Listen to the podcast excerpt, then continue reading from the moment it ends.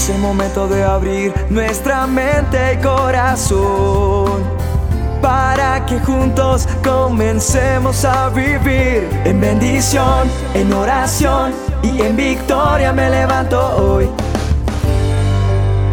La dosis diaria con William Arana. Estaba leyendo las escrituras, el manual del hombre, y me encuentro con un texto que está en el eh, libro de Marcos, en el Evangelio de Marcos, capítulo 1, versos 7 y 8. Dice, y predicaba diciendo, viene tras de mí el que es más poderoso que yo, a quien no soy digno de desatar aún encorvado la correa de su calzado.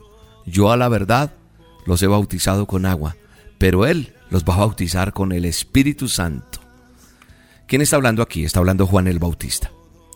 Juan el Bautista dice esto, pero el reconocimiento que hace Juan de la grandeza de Jesús es un ejemplo que él hace porque se hablaba en esa época de que cuando el amo, el jefe de la casa, viajaba, los que eran sus sirvientes venían y le desataban el calzado, porque era un calzado diferente al que usted y yo hoy usamos. Eran unas cintillas, unas correas como en cuero. Entonces, cuando el, bautista dice que no es digno de desatar las correas de las sandalias, él lo que hace está es mostrando una profunda y auténtica humildad. Porque cuando, repito, el amo llegaba a casa agotado por un viaje y sus sandalias estaban llenas de polvo en el camino, porque en ese entonces no habían autos, el sirviente o el esclavo ¿Qué hacía? Tratar por todos los medios que se sintiera cómodo su superior, su amo.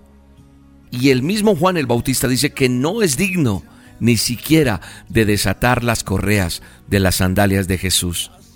Él está mostrando humildad. En ese momento Juan eh, dice y habla de la grandeza de Jesús. Juan se cree indigno del oficio más vil ante Cristo, ese oficio que era quitar la sandalia a los zapatos. Los santos más evidentes siempre han sido los más humildes. Y la verdad es que en estos versículos Marcos me está dando una información o nos está entregando una información. Nos entrega esto, y es que Jesús, Jesús de Nazaret, de Nazaret es el superior en majestad. Es, él está diciendo, Él es más poderoso que yo. Y el Bautista creyó necesario realizar o, hablar de esto en contraste entre el maestro y él, porque muy pronto el pueblo tal vez empezó a, seguir tanto a Juan el Bautista que tal vez se preguntaron que si este sería el Cristo.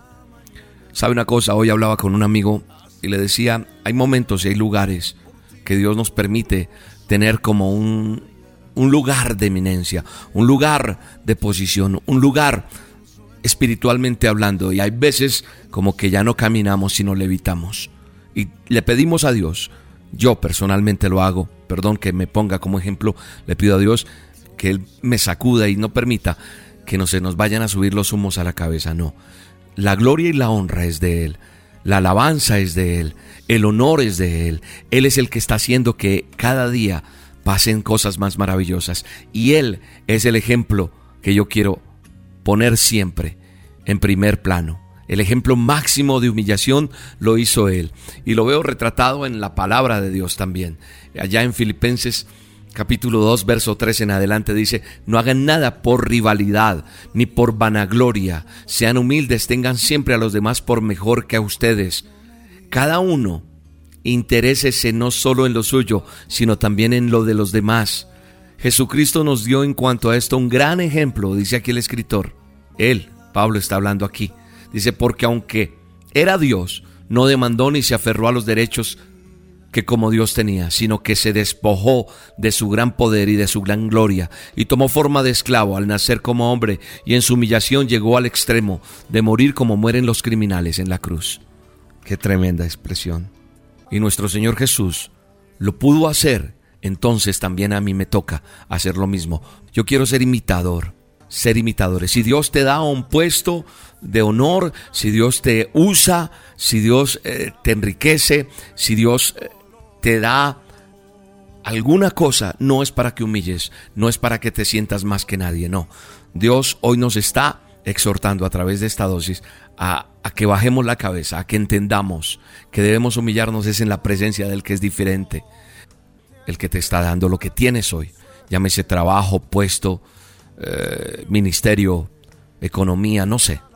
El esclavo, él es el más humilde de los siervos y está presto a cualquier servicio.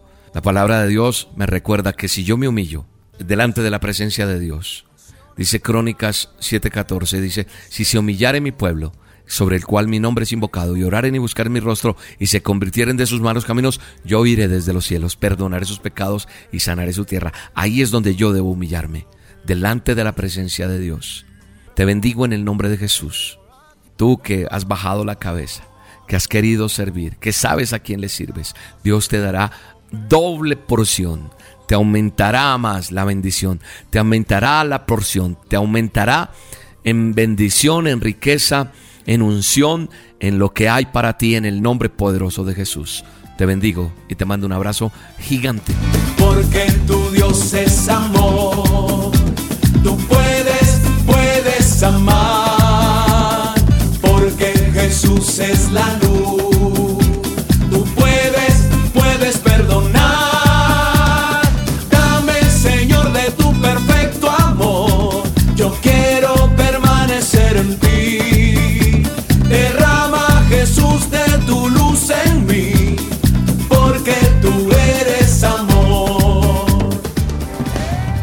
La dosis diaria con William Arana, tu alimento para el alma.